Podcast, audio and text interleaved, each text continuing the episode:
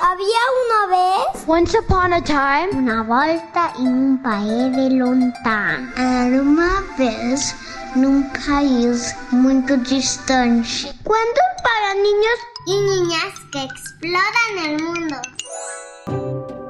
Hola niñas y niños, yo soy Alexis y hoy les contaré un mito proveniente de la tribu de los Yuma o Quecha que habla sobre la creación del mundo.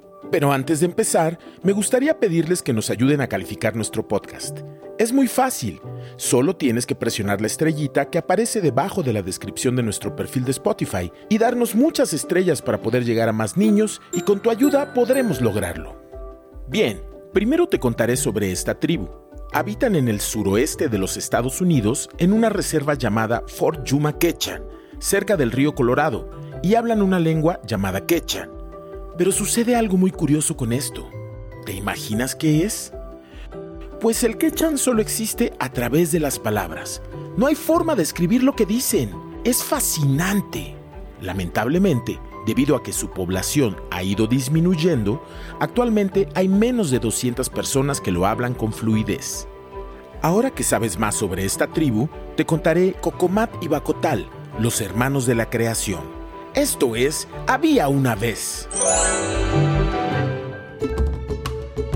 Al principio, no había nada más que agua y oscuridad. El agua chapoteaba, salpicando espuma y rocío. Parte del rocío se congeló y formó el cielo. Cocomat, el creador, vivía debajo del agua y era dos seres en uno, así que decidió desprenderse del otro.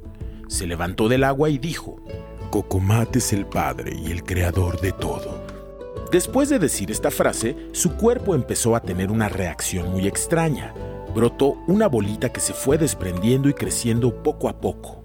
Era un hombre parecido a él, pero a la vez diferente. Cocomat salió del agua y esperó unos minutos. Al ver que el otro ser se estaba despertando, le dijo, Te llamarás Bacotal. Entonces, estando bajo el agua, Bacotal preguntó, ¿Por qué estoy bajo el agua y tú no? Cuando saliste tenías los ojos abiertos o cerrados. Del cuerpo de Bacotal salía una luz extraña. Cocomat notó que una gran maldad provenía de su hermano menor. No quería que esto se propagara si decidía salir del agua, así que le mintió diciendo que abrió los ojos justo antes de salir del agua. Cocomat creyó que de esta manera habría menos posibilidades de que Bacotal actuara mal. Y te preguntarás, ¿Qué tiene que ver eso con salir del agua con los ojos abiertos? La tribu Quechan creía que salir del agua con los ojos abiertos te podía dejar ciego, y fue lo que le pasó a Bacotal. Pero esto no sirvió para que dejara de ser malvado, y cada que Cocomat creaba algo hermoso, su hermano hacía alguna maldad.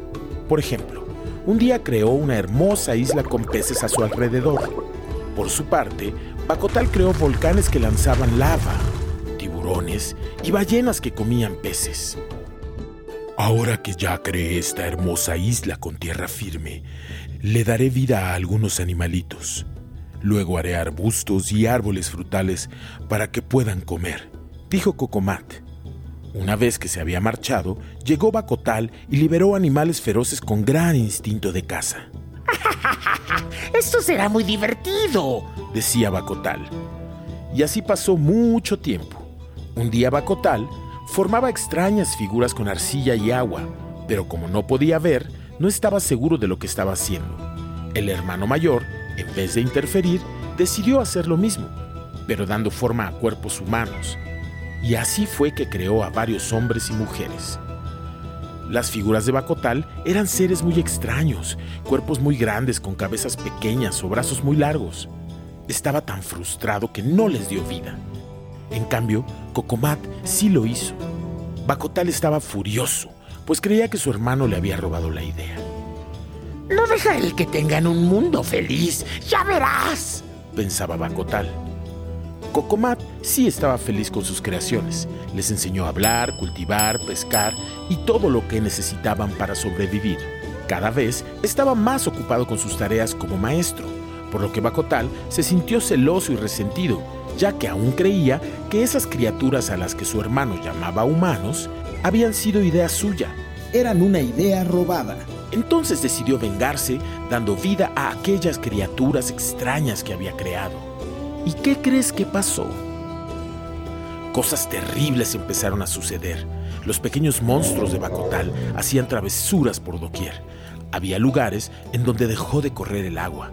Algunas personas empezaron a enfermarse. Surgieron plagas que devoraban los frutos de los árboles y muchas otras cosas terribles. Al darse cuenta de las acciones de su hermano, Cocomat se reunió con los humanos y les dijo, Siempre que tengan un problema, lo único que deben hacer es llamarme con una oración. Yo vendré a ayudarlos sin importar nada. Explicó. Y así lo hicieron. Cuando Bacotal los amenazaba con alguna de sus criaturas, los humanos oraban llamando a Cocomat, quien nunca rompió su promesa. Desde entonces, el espíritu de Cocomat sigue vivo para proteger a los humanos de los males que su hermano crea. Y colorín colorado, este cuento de Había una vez ha terminado. Haz un dibujo sobre esta historia y compártelo en nuestra cuenta de Instagram en arroba podcast-había una vez. Llegó el momento de saludar a los exploradores y exploradoras. Saludos para Juan de 4 años y Félix de 1, que nos escuchan desde la Ciudad de México.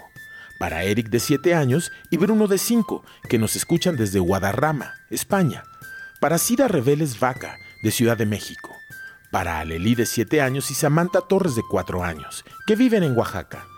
Saludos para los hermanos Federico, Rafael y Aurora, que viven en Santiago de Chile. Para Isabela Jerez de Boyacá, Colombia. Para Eva Mamá Vaca de México. Para Amelia Luna, que nos escribe desde East Haven, Estados Unidos. Un abrazo para Gerardo Martínez de 7 años, que vive en El Salvador. Para Abraham Ramírez de Puebla. Para Leo Manríquez de 5 años, que nos escucha desde Zacatecas para David Lobo, de 7 años, que vive en Ensenada, Baja California. Para Lea, de 6 años, que vive en Castellar de Vallés. Saludos para León López, de 6 años, que nos escucha desde Sevilla, España. Para Olivia Gómez, que nos escucha con su prima Matilde desde Montevideo, Uruguay. Para Ethan Matías Méndez, que nos escucha desde Oaxaca, México. Para Manuel y Matilde Sotelo, que nos escuchan desde Montevideo. Y para Susana Arbeláez, de 5 años. Esto fue Había una vez. Nos escuchamos en el próximo cuento.